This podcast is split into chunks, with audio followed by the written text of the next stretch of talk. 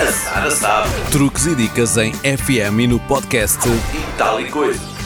No espaço de hoje, falamos de diabetes em animais de estimação. Segundo o site Sputnik, estima-se que aproximadamente 3 em cada mil gatos e 5 em cada mil cães sofre de diabetes, uma patologia grave que pode, por sua vez, causar danos renais e cegueira.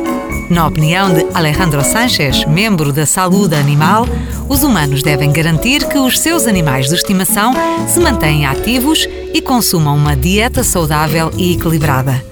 Caso não o façam, tanto cães como gatos podem desenvolver diabetes e apresentar os seguintes sintomas.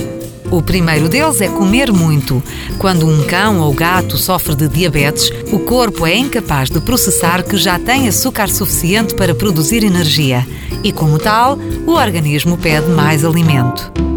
Por outro lado, o animal vai beber água em demasia e fazer muito xixi. A diabetes provoca um aumento na quantidade e na frequência da urina, isto porque o açúcar é expelido através da mesma.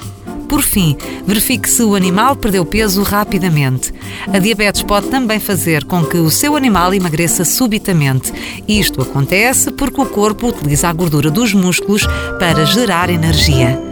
Em caso de dúvida, leve o seu patudo ao veterinário. Sara sabe. Truques e dicas em FM e no podcast E tal e.